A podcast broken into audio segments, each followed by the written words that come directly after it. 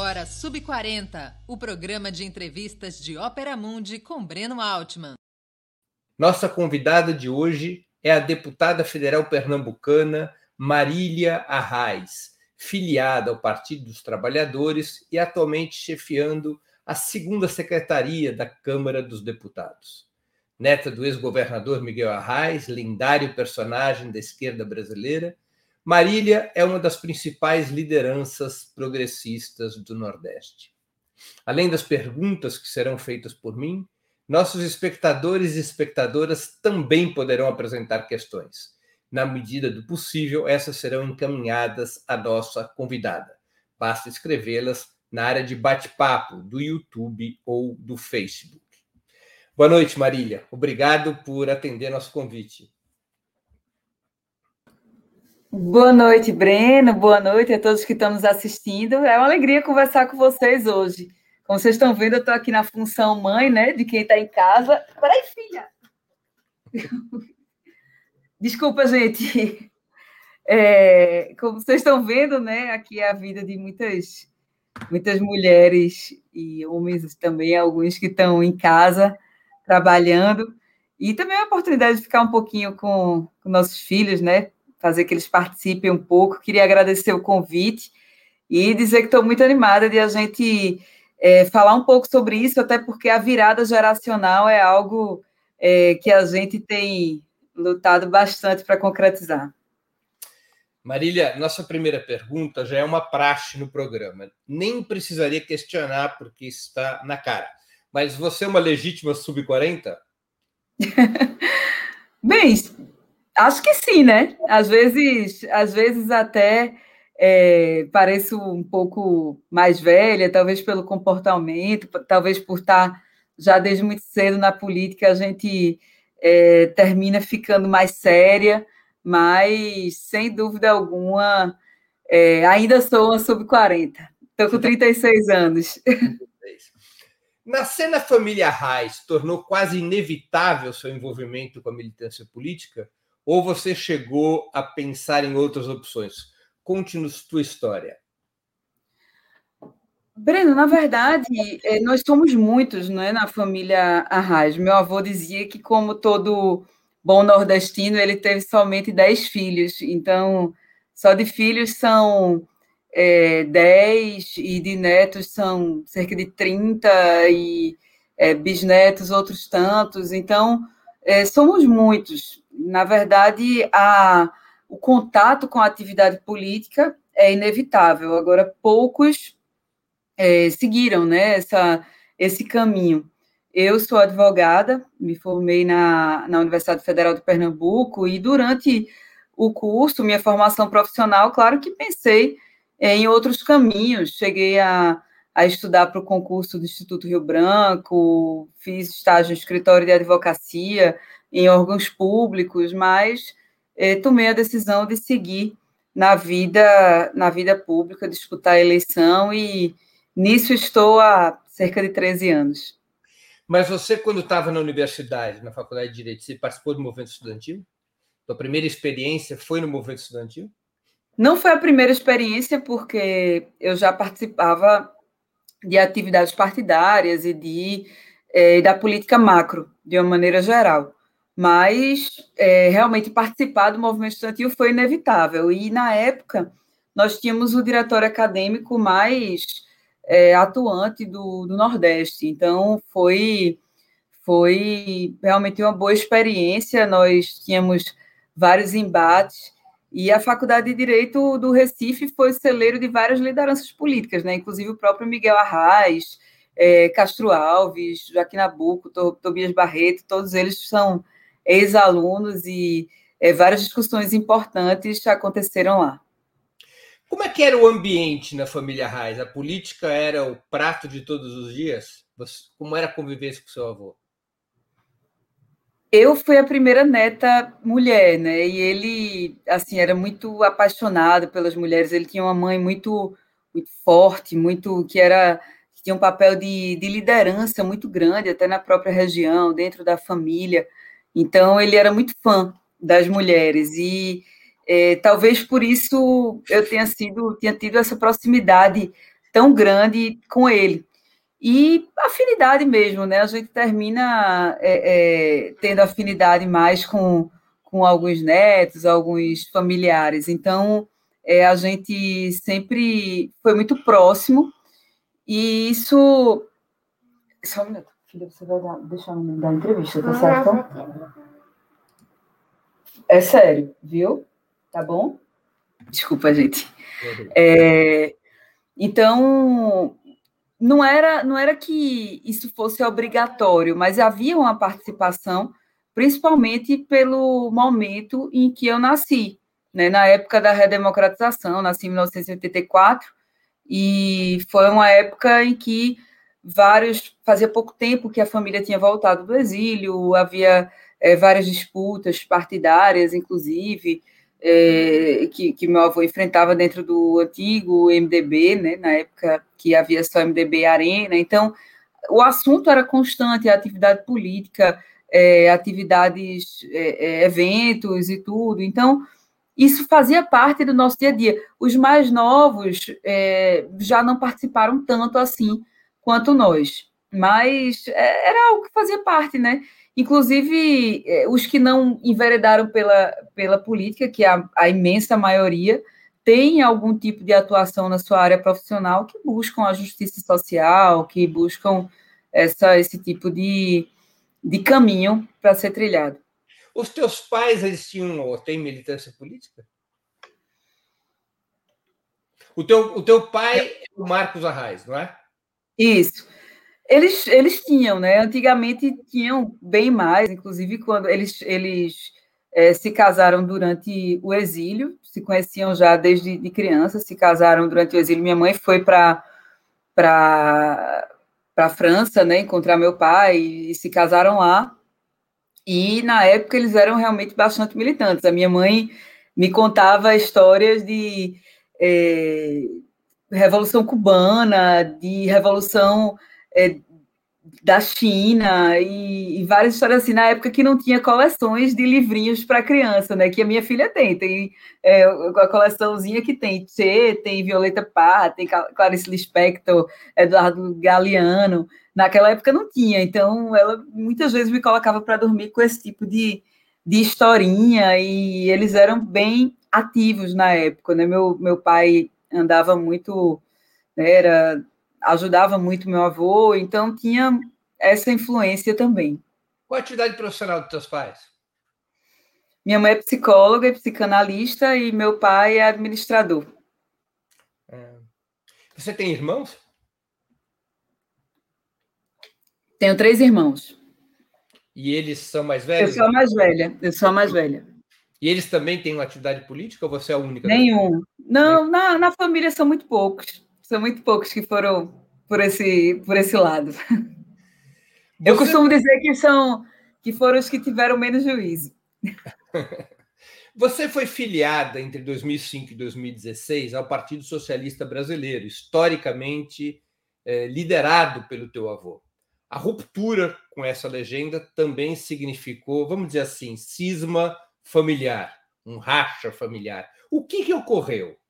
Qual foi o motivo que te levou a essa confrontação com o Partido Socialista e depois a tua transferência ao Partido dos Trabalhadores em 2016, há cinco anos passados? Depois que a Raiz morreu, Breno, o, o PSB passou a ter uma diretriz cada vez menos comprometida ideologicamente com as causas e o caminho que a gente é, deve trilhar por uma sociedade mais justa. E isso foi se dando aos poucos, até um determinado momento que eu julguei que não dava mais para ficar ali. E a, tudo a, isso. A morreu em 2005, né? 2005 foi. E é, tudo partiu muito daqui de Pernambuco, porque sempre o PSB teve é, digamos que Pernambuco era o coração do PSB, né? Sempre Pernambuco controlava o PSB nacional. E eu já vinha discordando, fazia já algum tempo, inclusive desde minha primeira eleição para vereador, eu tinha algumas divergências e É, depois, na segunda eleição, na minha reele primeira reeleição para vereadora, que foi em 2012, tinha algumas divergências também, mas que tratava no âmbito interno, porque quando a gente trata de política, não pode também discordou, explodir tudo. Mas em 2014, quando realmente se consolidou a guinada à direita do PSB, com é, diversos, digamos assim, excessos de flexibilização, eu costumava falar que o S do PSB tinha se transformado somente em uma letra. E quando isso aconteceu de verdade, começaram a defender a independência do Banco Central, que é, infelizmente se concretizou agora, né, na, nessas, nessas votações recentes, é, recentes da Câmara, e outras questões que queriam tirar socialismo do estatuto.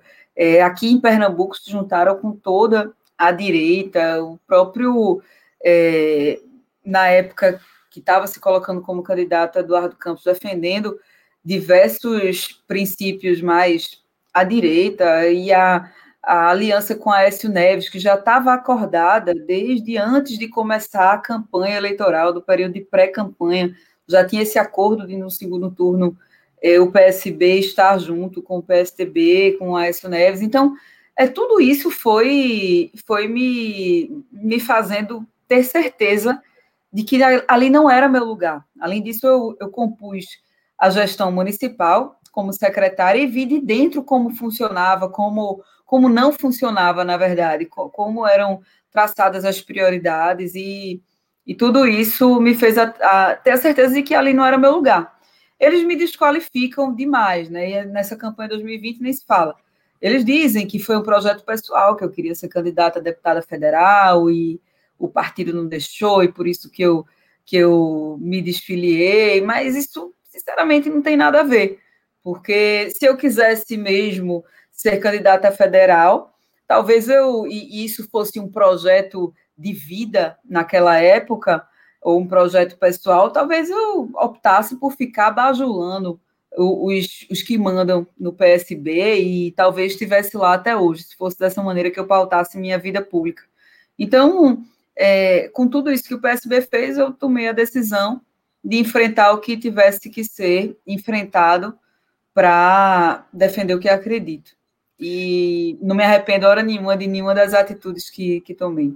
Esses conflitos teus com o PSB ocorreram quando Eduardo Campos, teu primo, ainda era vivo? Começaram a ocorrer ainda quando ele era vivo? Sim, mas foram conflitos todos políticos. Nunca fiz nenhuma crítica pessoal a ninguém. Sempre meu debate sempre foi na política e, e assim pretendo continuar durante enquanto eu atuar publicamente. Você tinha uma relação próxima, Eduardo Campos, pessoalmente, familiarmente? Normal. Tinha uma relação normal, éramos primos. Ele era bem mais velho do que eu, né? Quase, acho que 18 anos mais velho, 20 anos mais velho, algo assim. Então, é, era uma relação normal. E, é, para mim, a política nunca foi assunto de família. Meu avô não tratava a política dessa maneira é, nunca chegou e disse: olha, você vai estar tá aqui, você vai ser candidato a isso para guardar a cadeira, para fazer isso, para fazer aquilo. Nunca tomou esse tipo de atitude, então não, minha formação nunca foi de, de tratar a política como assunto de família, por isso fiquei muito à vontade de tomar os posicionamentos que eu acreditasse serem os mais acertados. Você mesma comentou a disputa das eleições municipais contra teu primo em segundo grau, né, o filho de Eduardo Campos, João Campos. O PT, até aquele momento, compunha o governo eh, Paulo Câmara, depois saiu. Você acha que o conflito com o PSB do estado de Pernambuco é insanável? Na verdade, Breno, é, há um rompimento de PT e PSB desde 2012. Em 2018, o PSB, quando viu que ia perder a eleição aqui em Pernambuco, fez de tudo, virou a chave da direita que eles vinham há tanto tempo, e foi de repente assim, porque é, é, eu não vi o PSB se manifestar, por exemplo, quando o presidente Lula foi preso. Eu estava lá em São Bernardo. O que é que o PSB fez? não fez nada, disse que a justiça fosse feita, eh, divulgou uma nota muito seca, dizendo que a justiça é, deveria ser feita, que não se questionava a justiça, mas que coisa e tal, um negócio é, é, totalmente abstrato. E até então éramos oposição. E de repente o PSB começou a fazer Lula livre e buscar o presidente Lula quando viu que a gente ia ganhar a eleição aqui em Pernambuco e teve interesse em retirar a nossa candidatura.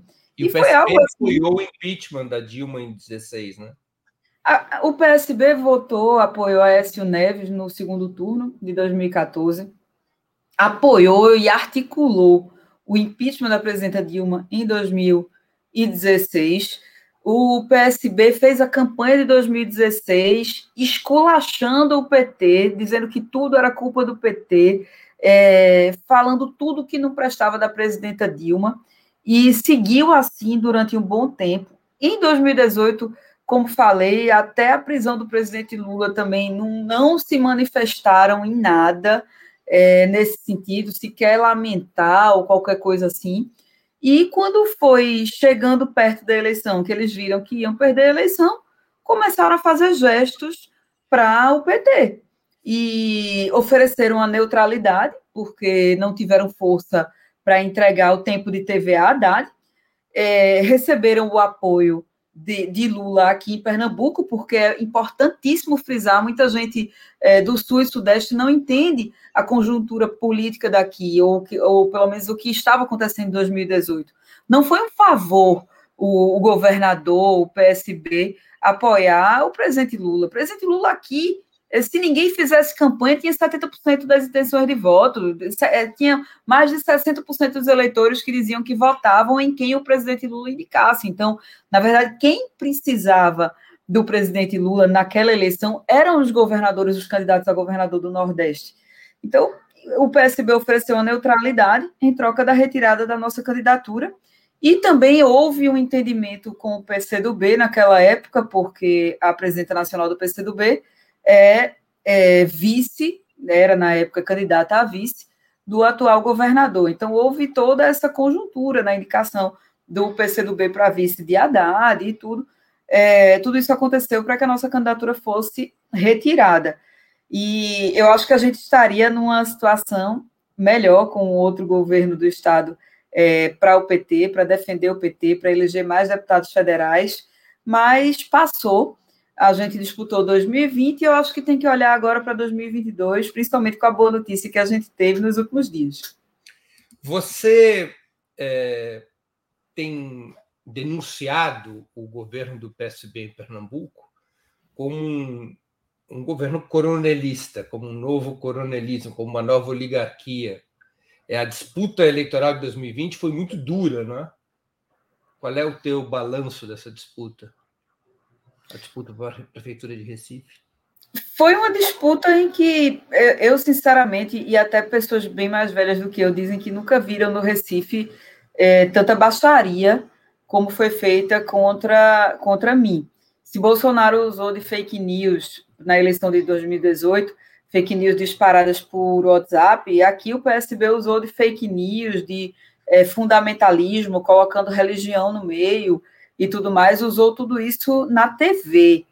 Foram sete dias de guia eleitoral que tivemos no segundo turno, e esses sete dias, 100% das inserções comerciais do PSB foram para disparar fake news contra mim. Era dizendo que eu era contra a Bíblia, era dizendo que é, eu era contra o ProUni, e depois inventaram um, uns. Re, requentaram os processos do qual eu já tinha sido inocentada, que tinha sido aberto pela minha adversária, por uma das candidatas, né, uma delegada que foi candidata nessa eleição, que abriu um inquérito contra mim, que o Ministério Público já tinha é, pedido arquivamento, que não tinha nenhum sentido. Então, é, começaram a fazer todo tipo de artimanha para ganhar a eleição. E, e, na verdade, eu muita gente opinava, ah, você tem que bater, tem que criticar, tem que tem que é, falar mal, falar da corrupção do PSB, porque aqui é, é escândalo atrás de escândalo. A, a Polícia Federal já, a, já teve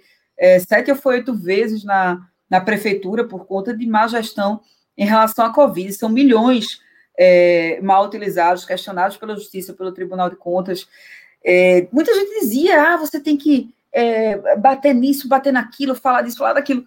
Eu disse, olha, é, se eu ficar sendo pautada pela baixaria que eles estão fazendo, vai ser uma falta de respeito ao meu eleitor. Eu tenho, 30, eu tenho 36 anos, eu tenho mais muitos anos de política pela frente, eu não quero ser conhecida como é, é, personagem de uma baixaria generalizada. Se ele, se ele quiser, ele, ele marque sua vida com a baixaria que ele fez. Então, a gente manteve uma linha propositiva, é, atacando o que deveria atacar na política, na gestão, é, sem fake news, sem nada disso, e não me arrependo de maneira alguma da maneira como a gente é, procedeu nessa eleição. Eu acho que foi.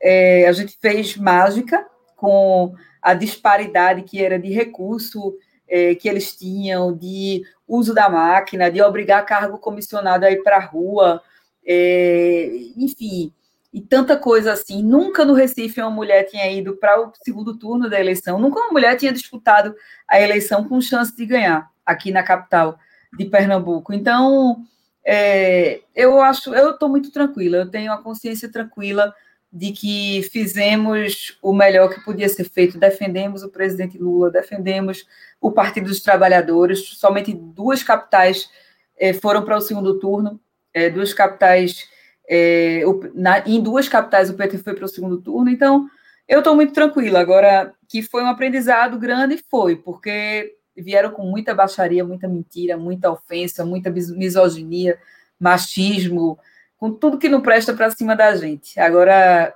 isso tudo faz a gente ficar mais forte.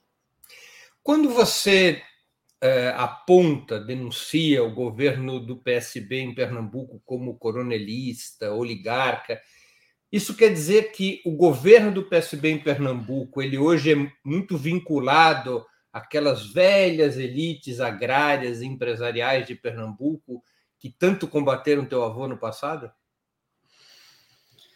Veja, é, as elites, como você diz, é, combateram a Arraiz, mas também uma boa parte delas foi aliada de Arraiz durante muitos anos. Por exemplo, do, é, é 86, a Raiz tinha como candidato a senador Antônio Farias, que era um grande representante das elites, dos usineiros, né, como, como a gente chama aqui. Então, na verdade, a gente, a Raiz sempre buscou dividir as elites, trazendo parte delas para junto dele e é, fazendo um diálogo que, for, que procurasse inserir a todos. Então, é, na verdade, a, a, hoje o grupo que está com o PSB é uma, uma miscelânea, porque não há comprometimento ideológico.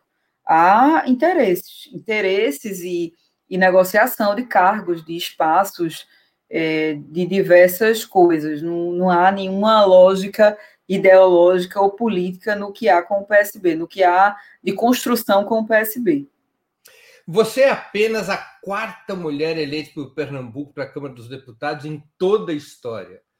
Pernambuco nunca teve uma governadora mulher, nunca teve uma senadora mulher e Recife nunca teve uma prefeita mulher. A luta contra a oligarquia em Pernambuco é também um combate ao machismo?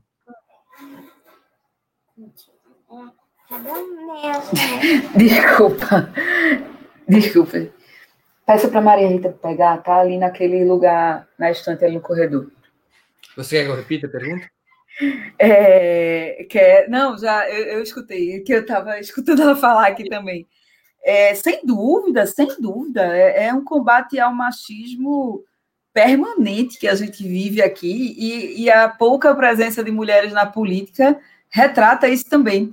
Quando eu me elegi vereadora, não faz tanto tempo assim, foi em 2008 não tinha sequer banheiro para as vereadoras na Câmara, porque quase não tinha vereadora. É, eu acho que eu fui a, a décima, eu fui, décima, eu fui a décima primeira vereadora na história da cidade, em 39 que compõem é, a Câmara. Então, normalmente, quando tinha uma vereadora, era uma ou duas. A gente, na época, fez a maior bancada de mulheres, que eram três mulheres em 39. Então, é, aqui a presença de mulheres é é muito pouca, é, é, é como se fosse estranho é, ver uma mulher na política. E às vezes, assim, olham as mulheres que estão na política e, e confundem as mulheres que são tão poucas que acham que é, é uma luta constante, inclusive diante da organização social que a gente tem, né? Porque, como se sabe, a sociedade é estruturada em cima do patriarcado, né? Então, além da, das questões regionais, das dificuldades regionais que a gente tem, do preconceito, da misoginia, existe a própria, existe a própria questão social, né, do papel que a mulher desempenha na sociedade, como nós somos socializadas e de como a sociedade em geral se estrutura para julgar as mulheres, julgar por sua aparência física, julgar é, por determinadas atitudes. Por exemplo, eu no debate, quando eu era firme, quando eu é, dizia, porque eles, eles acusavam, eles fizeram uma das, das propagandas horrorosas aí é, é que eles fizeram, era um avião chegando e dizendo que o figurões, eles usavam essa, essa expressão, figurões do PT Nacional é que iam mandar no Recife. Ou seja, já dizendo que eu não tinha autonomia, que eu não ia comandar. Quando, na verdade, quem tem, eu sou mulher, mas quem tem a postura firme, que todo mundo sabe que, que não se dobra, sou eu. Então, quando eu disse isso no debate, eu disse: olha, você fica dizendo isso, agora quem não se dobra aqui, quem, em quem ninguém bota cabresto, sou eu. Então, aí ele chegava e me chamava de arrogante, porque quando a mulher é firme, quando a mulher age dessa maneira, ela é tudo, ela é arrogante, ela é louca, ela é, é grossa. E, e tudo isso que a gente enfrenta no dia a dia. Então, é uma luta constante em todo canto. Aqui é mais difícil, por conta justamente dessa pouca presença das mulheres. Agora, o Congresso é um ambiente bastante difícil para as mulheres também, sem dúvida alguma. Marília, qual é, que é a tua avaliação do cenário nacional depois da anulação das sentenças contra o ex-presidente Lula? Eu acho que a gente estava carente de notícias boas, né? A gente estava precisando de notícias boas diante de tantos, tanto desmonte que a gente viu nos últimos tempos. Agora é preciso ficar de olhos bem abertos, porque é, tem que exigir falar sobre, ao menos falar sobre a suspeição de Moro, né? Como assim? É, vamos, vamos salvar Moro com isso? Que, o, o que é que está acontecendo? Então, acho que a gente tem sempre que lembrar tudo isso, mas eu acho que nos últimos dois dias mudou bastante o cenário, né, em relação ao que ao que está acontecendo no Brasil, a perspectiva que a gente tem para 2022. Acho que o próprio mercado pode mudar seu direcionamento e enxergar na eleição do presidente Lula uma, uma oportunidade de a gente ter uma retomada econômica real aqui, apesar de que, como meu avô Arraes dizia, é, cada, cada ano de desmonte neoliberal demanda quatro, cinco, seis, sete, dez anos de governo progressista para recuperar, para correr atrás desse tempo perdido. Mas eu acho que a gente tem chance de fazer muito debate bom e importante e colocando o presidente Lula agora na, na disputa. Você defende, portanto, que ele seja o candidato do PT e da esquerda para 2022?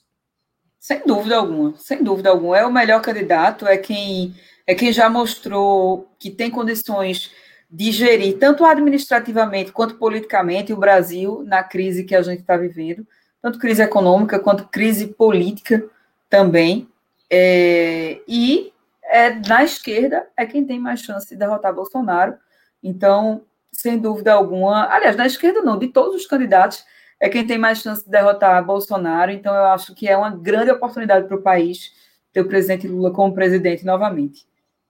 Vou te fazer uma pergunta é, delicada. Teu nome é forte para disputar o governo pernambucano nas próximas eleições. Mas se o PT decidir buscar uma aliança nacional com o PSB e a exigência desse partido for uma chapa unitária para o governo estadual, você desistiria da tua candidatura? Veja, eu não sou, hoje eu não me coloco como candidata ao governo, Breno, porque é por uma razão simples. É, não dá para a gente ir atrás de uma aventura. A partir do momento que a gente chega no, no patamar de representatividade política que nós chegamos aqui, é, tem que ter bastante responsabilidade com isso, com esse capital político. Então, é, aqui, enquanto oposição ao PSB, que apesar de, de termos perdido eleitoralmente, essa eleição, é, me tornei um dos principais nomes de oposição ao PSB, é, mas a gente só tem condições de derrotar localmente o PSB se for uma com uma aliança de PT e centro. Sem isso, fica muito difícil com o tamanho de poder que o PSB construiu, repito, como disse agora há pouco, sem nenhuma base ideológica, mas baseado em, em fisiologismo, e em tomar lá da cá, em tudo isso que acontece. Então, de, de buscar perseguir adversários, de buscar é, cercar de toda maneira adversários, oferecendo cargos, oferecendo espaços e tudo isso. Então, construíram, infelizmente, uma estrutura de poder muito grande e é preciso de uma frente ampla para derrotar o PSB aqui. Então, meu minha luta agora é para que haja uma unidade das oposições para derrotar o PSB. E, independentemente de quem seja o nome, acho que a minha posição política é essa. E quero ajudar o presidente Lula, me colocar à disposição do presidente Lula para que ele seja presidente da República. É, não acho, sinceramente, acho praticamente impossível, apesar de que impossível não é um termo que se usa na política. Acho muito complicado o PSB declarar um apoio formal, dar um tempo de TV nacional ao presidente Lula para a disputa. Por exemplo, será que Márcio França aí em São Paulo, vocês paulistas que estão é, me assistindo, Márcio França em São Paulo vai fazer campanha para Lula? É, quem mais? O PSB de, do Rio Grande do Sul Beto Albuquerque vai fazer campanha para Lula, vocês gaúchos que estão me assistindo. Então, é, no Sul em geral, o PSB vai fazer campanha para Lula? Não vai. Então, não é assim, não é assim tão simples essa equação. Agora, será que o PT vai, ou o presidente Lula vai querer de novo um apoio desse só para beneficiar? Porque um apoio aqui, uma aliança aqui do PT com o PSB não ia fazer diferença para o presidente Lula, não ia mudar a aceitação que o presidente Lula tem. Talvez até fosse piorar, porque o, o PSB aqui sofre um desgaste grande. Então, ia ajudar o, o, a figura do presidente Lula ia ajudar na eleição do PSB, em troca de quê, nacionalmente? É isso que eu queria saber. Então, eu perguntei, ele, o PSB vai dar o tempo de televisão? Com, com a, a postura aí de metade do partido ser anti-PT, de se posicionar contra o PT, ser anti-PT. O PSB não consegue dar o tempo de TV. Se o PSB conseguisse dar o tempo de TV, dar o apoio do PSB em São Paulo, dar o apoio do PSB no sul do país, acho que deveriam conversar sim. Agora, sem isso, não acho que valesse a pena para o PT. Como é que você imagina que deveria ser a aliança, se é que deveria ter alguma aliança para a disputa presidencial de 2022 ao redor do ex-presidente Lula? Mais amplo possível. Eu acho que tem que ser uma aliança ampla contra o fascismo, contra Bolsonaro, contra, contra o desmonte todo que nós estamos vivendo. Eu acho que tem que ser é, uma frente o mais ampla que nós conseguimos construir. Agora, você vê com pessimismo a possibilidade de uma aliança com o PSB. Você vê alguma outra possibilidade de aliança fora, é, vamos dizer, do PCdoB? E talvez do PSOL? Hoje, hoje o PCdoB eu acho um pouco difícil também, mas pode ser. É, eu acho que tem muita água para rolar. Eu acho que tem muito para acontecer. No, na política, um dia pode ser uma eternidade, dois dias, haja visto o que aconteceu essa semana, né? Uhum. E, mas acho que tem muito para acontecer, acho que é cedo para fazer esse tipo de avaliação. O que a gente tem que construir é projeto é projeto para o país, é falar para as pessoas o que é que a gente está pensando para o futuro, falar para a juventude, para esses meninos de, de 20 anos, de, de 25 anos, de menos de 30 anos, que, que não conheceram o que era o Brasil antes do PT, que viveram o que, o que as mudanças que o PT fez, que muitas vezes não têm consciência de por que aconteceram essas mudanças. Simplesmente aquelas famílias se tornaram consumidoras, se tornaram. É, é, conseguiram colocar seus filhos na universidade não entenderam por que tudo isso estava acontecendo e não estão entendendo por que é que está tudo isso se acabando. Então, o presidente Lula traduz isso muito bem para a linguagem, do povo, e a gente tem que falar olhando para o futuro, falar o que já fez, mas falar para frente, olhando para o futuro, o que é que o PT quer para o país, e com base nessa, nessa discussão programática, depois a gente discutir aliança também com base na, na conjuntura política que a gente tem no Brasil. Você acha, ao, ao falar de projeto, você acha que o programa que o PT e o presidente Lula devem apresentar ao país é semelhante ao programa pelo qual o PT governou entre 2003 e 2016 ou é um novo programa? Acho que tem que ser um novo programa. Acho que tem que ser um novo programa, inclusive porque nós vivemos uma nova, uma nova realidade mundial. Então, tem que haver uma, uma construção é, diferente, sem dúvida alguma. Você acha que as diferenças principais seriam quais? Eu acho que com base nas relações de trabalho, né, na, e com base também no que é que a gente pode fazer é, diante de tanto desmonte de conquistas, sejam conquistas recentes ou históricas, porque a gente sabe que não é em um mandato que a gente vai recuperar tudo o que aconteceu. Então, o que é que a gente propõe? A gente tem que estudar e propor o que é que a gente vai fazer diante do que eles estão fazendo com, com o Estado Nacional Brasileiro, porque a, o que parece é que eles querem transformar o Brasil numa fazenda, como era antes da era Vargas, como era na década de, de 30, de 40.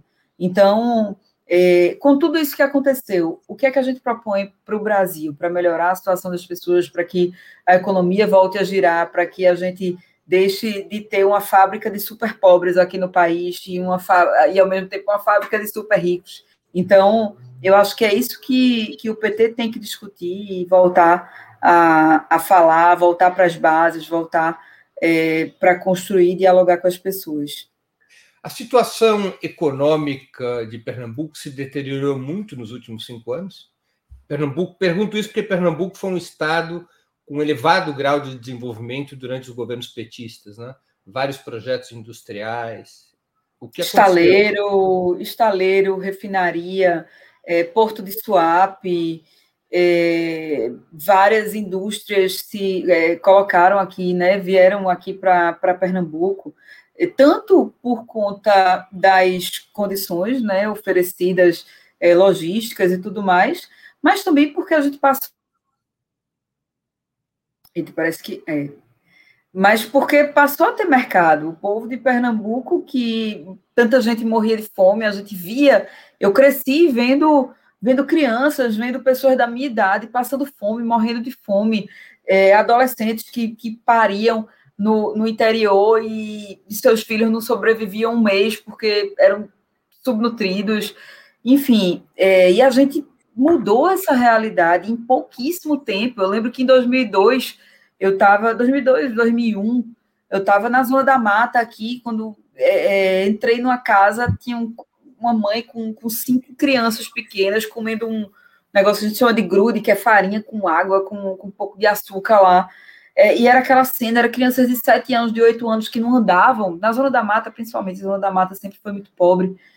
E a gente deixou de ver isso aqui no estado. Então, passou a ter mercado consumidor. A Batavo veio para cá, por exemplo, porque é, é, as pessoas passaram a comprar iogurte, a tomar iogurte, que, que quem era mais pobre não tomava, essas pessoas não compravam pão. Não... Então, é, Pernambuco mudou bastante. Também pelas condições de infraestrutura, devido aos investimentos do governo federal. infraestrutura em obras como como existiram. Então, realmente, a situação econômica de Pernambuco mudou bastante. Pernambuco, além do mais, é, foi um estado que se desequilibrou é, do ponto de vista fiscal, ao ponto de praticamente ser um estado que hoje somente administra folha, é, tem uma dívida altíssima, sempre fica rolando restos a pagar, e é um estado que não investe mais. E, além disso, some-se a um excesso de poder como qualquer grupo que passe tanto tempo no poder e que fica com o, o, diálogo prejudicado, o diálogo com a classe empresarial, desde a classe empresarial até a classe trabalhadora, servidores públicos. Recentemente, um servidor público, um policial civil, é, que era presidente do sindicato, foi demitido, e todos os processos dele relativos à atividade sindical, e sempre fica por isso mesmo, porque é poder demais.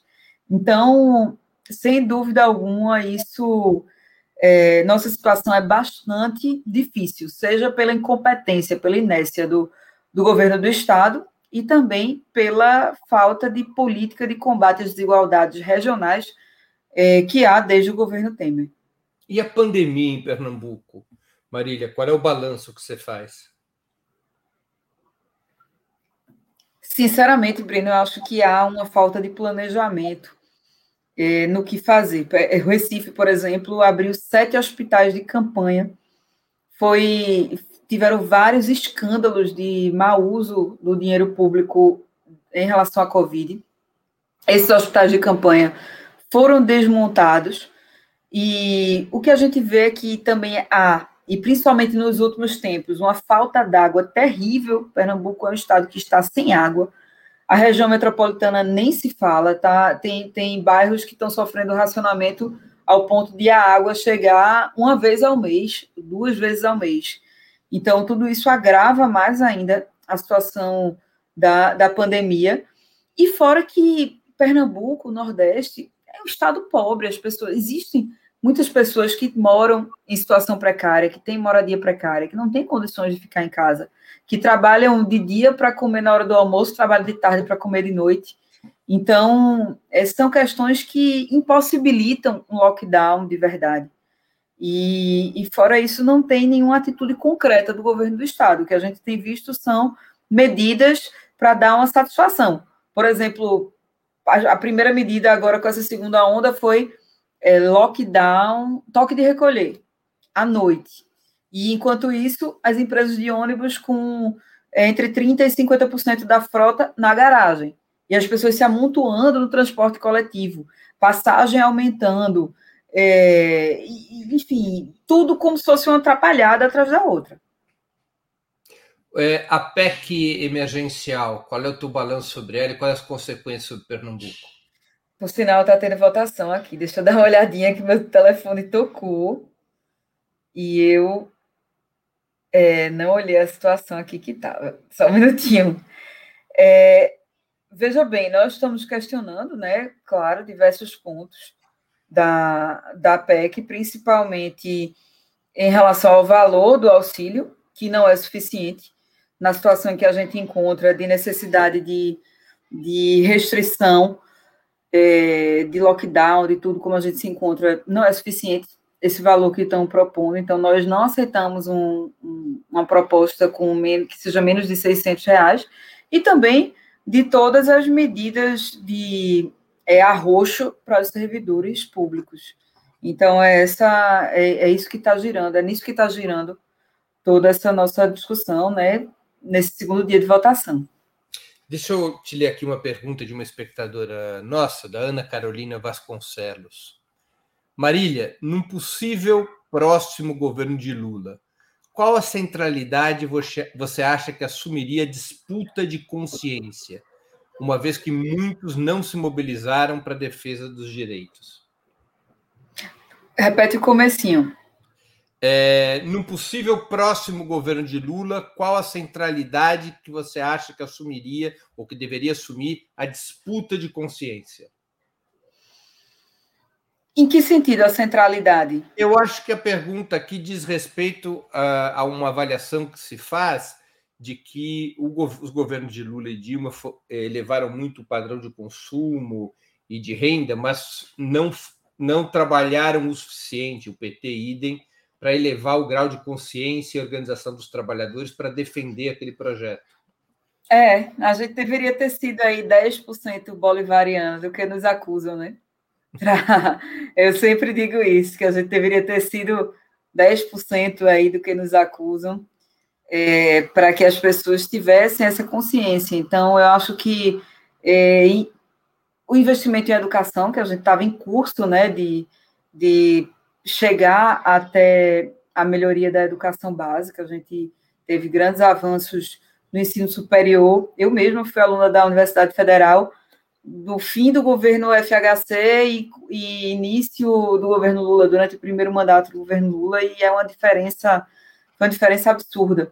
Mas faltou trabalhar a, a educação básica, faltou trabalhar a consciência das pessoas, de por que é que isso estava acontecendo, o que é o que é tudo aquilo. E faltou a gente a gente permanecer nos núcleos de base, porque tinha que se manter aquele trabalho, não é porque você está na gestão que você sai da militância, sai do dia a dia, sai de é, é, deixa de, enfim, é claro que se manteve, claro que se manteve, mas eu acho que a gente deveria ter feito um trabalho mais mais efetivo nisso. Então, que a gente, numa, num próximo governo progressista, espero eu, do presidente Lula, que a gente tenha, que a gente foque nessa questão, tanto em fazer que as pessoas é, possam consumir, tenham mais oportunidades, mas também que tenham essa consciência do, do que fazer é e, enfim, do que aconteceu. Diz, é isso que você diz de ser de, pelo menos 10% bolivariana. É, é isso aí. É, deixa eu aqui te passar para uma outra, uma outra pergunta. Você disputou recentemente a segunda secretaria da Câmara dos Deputados contra o candidato oficial do seu próprio partido, João Daniel.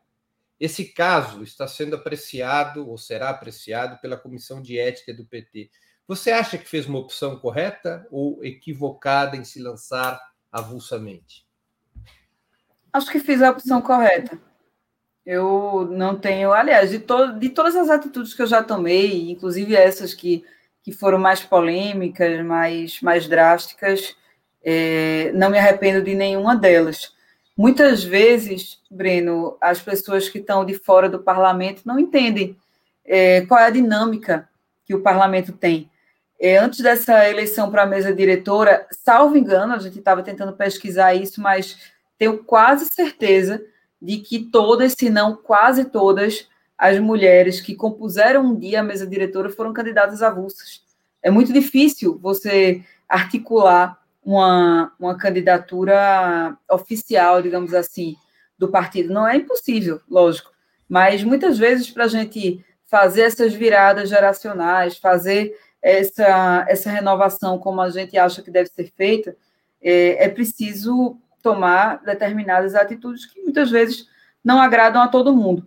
Acho que essa é uma dinâmica do parlamento, é algo normal. Agora, quando homens tomam atitudes para ocupar espaços que estavam acordados para serem de outras pessoas, mulheres ou homens, todo mundo acha normal, diz, ah, é assim mesmo, é o jogo e tudo. Agora, quando uma mulher faz isso, é desobediente, é, é insubordinada, é isso, é aquilo.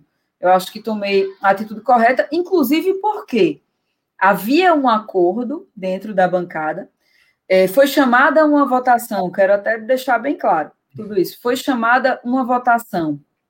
É, no, no, na hora da votação é, é da mesa, na hora do início né, da eleição, a eleição estava marcada para iniciar às 10 da manhã, foi chamada uma reunião da bancada para as 9 da manhã, houve uma votação dentro da bancada, e foram 22 votos a favor de meu nome para ser a indicação oficial e 24 votos para indicar o companheiro João Daniel. Então, é, eu não ia deixar abrir mão de disputar, porque foi mudada faltando 10 minutos para a eleição. É, é, e acho que isso é, uma, é algo que é normal dentro do parlamento. É, começaram, enfim, houve vários boatos de que eu estaria me articulando com bolsonaristas e tudo, não teve nada a ver. Apesar de eu achar que é, ideologicamente Baleia Rossi e Arthur Lira não diferiam muito, né? Ideologicamente, acho que quem está me escutando também acha que não, não diferiam muito. É, estive desde o início no bloco com Baleia Rossi, insisti para que na bancada a gente declarasse apoio mais cedo à candidatura de Baleia Rossi, inclusive para fazer toda a negociação de espaço no, no bloco. É, e tudo isso, nunca tive nenhuma, nunca coloquei nenhuma dúvida em relação ao meu posicionamento para a presidência da Câmara. Tanto é que fui eleita com 24 votos de diferença. Arthur Lira teve 300 votos, 302 votos. Então, se realmente fosse o esforço da base bolsonarista, eu teria sido eleita em primeiro turno, não teria sido uma diferença tão pouca. Houve mesmo, me articulei na Câmara, tenho boa relação na Câmara, e eu acho que isso passou. É olhar para frente Infelizmente, no PT houve um, uma. Me colocaram na comissão de ética, Eu acho isso muito lamentável, até muito, muito lamentável, até porque isso foi feito num sábado, eu fiquei sabendo pela imprensa. E no Dia da Mulher, eu tive que dar todas as entrevistas que eu dei é, na imprensa explicando isso. Uma coisa que eu não sei nem explicar, porque eu não fui informada, não fui notificada ainda. Tive que falar sobre isso em todas as entrevistas que eu dei. Acho isso lamentável, mas quero dizer que isso foi um movimento de bancada. A gente tem esse movimento de renovação, de rodízio de espaços, e estou é, muito tranquila em relação ao que fiz. O PT está representado na mesa com a nossa atuação e vou continuar defendendo o PT. Existe muito boato aí, ah, Marília vai sair do PT, o clima no PT está ruim. Não existe isso de clima. Não, o presidente Lula jamais me ligou para dizer não dispute a eleição de mesa, jamais me ligou para dizer que queria minha expulsão ou, ou reclamar de qualquer coisa desse tipo. O clima está muito bom entre nossos colegas, principalmente é, dentro da nossa corrente. Então, tudo isso é boato e tentativa de desgastar, muitas vezes até isso provocado por fogo amigo, mas acho que é muito mais da, da oposição ao PT, porque viu que nós somos um quadro novo que se destacou no país na outra eleição e quer causar esse desgaste. Estou muito tranquila, continuo no PT e represento as mulheres na mesa diretora da Câmara. Marília, a gente está chegando ao finalzinho da entrevista. Eu vou te fazer agora umas perguntas ping-pong, como se diz no jornalismo. Prato preferido? Sou boa de garfo, viu? Sou boa de garfo. Eu, eu gosto muito. Eu gosto de buchada, eu gosto de, de cozido, eu gosto de. Eu gosto de tanta coisa. Eu gosto de, de, de bode, de carneiro, enfim, essas comidas daqui, daqui do Nordeste. Gosto de cuscuz. Cuscuz é o mais fácil deles. Você, você não vê muita possibilidade de você se tornar proximamente uma vegana ou uma vegetariana pelos pratos que você gosta? Não. não tenho em mente, não. Time de futebol. Sou do esporte. Um livro inesquecível. Um livro o quê? Desculpa, cortou. Um livro inesquecível. É, tem um livro chamado Pós-Guerra, que eu já li e durante a pandemia reli, que ficou bastante marcado é, pela atualidade dele.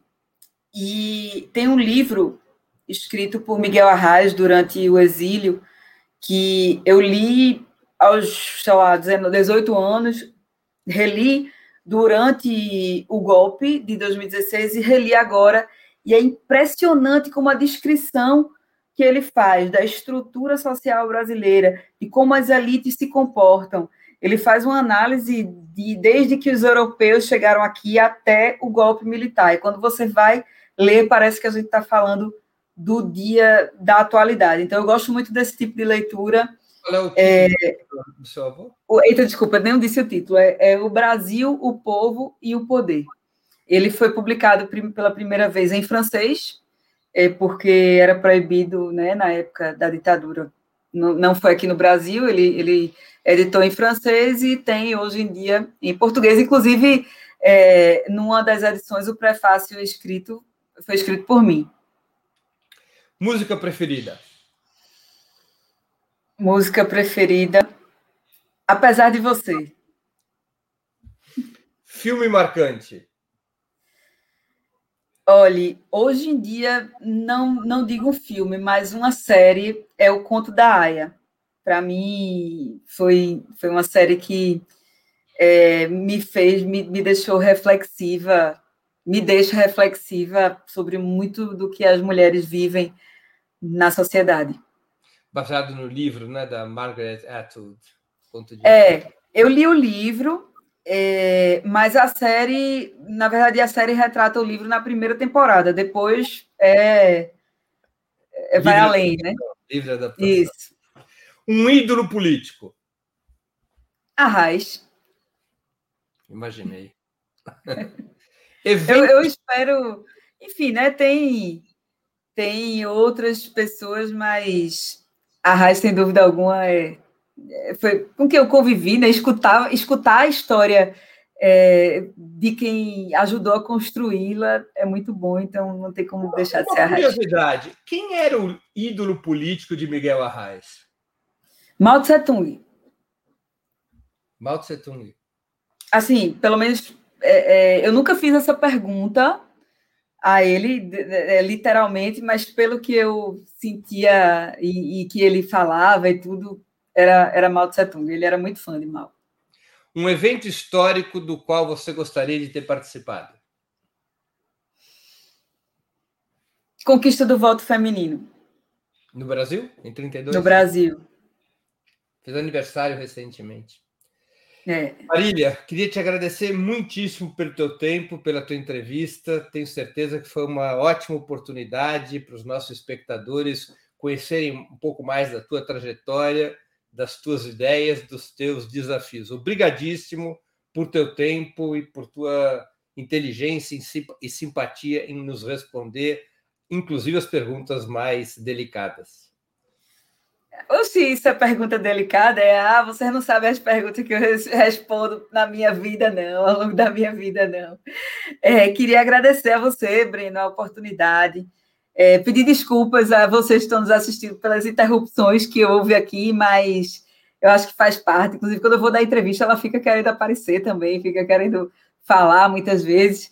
É, queria agradecer aqui a audiência de vocês, chamar todo mundo para nos seguirem nas redes sociais, Marília Arraes, no Instagram, no Twitter, no Facebook, compartilha os posicionamentos da gente. Acho que a gente está com a chance de viver uma primavera de esperança é, aqui no Brasil, com essa, essa volta dos direitos políticos do presidente Lula, e espero estar à disposição para participar dessa construção, sem dúvida alguma. Um grande abraço para vocês, foi ótimo participar do programa com vocês e até a próxima. Encerramos assim mais uma edição do programa Sub 40.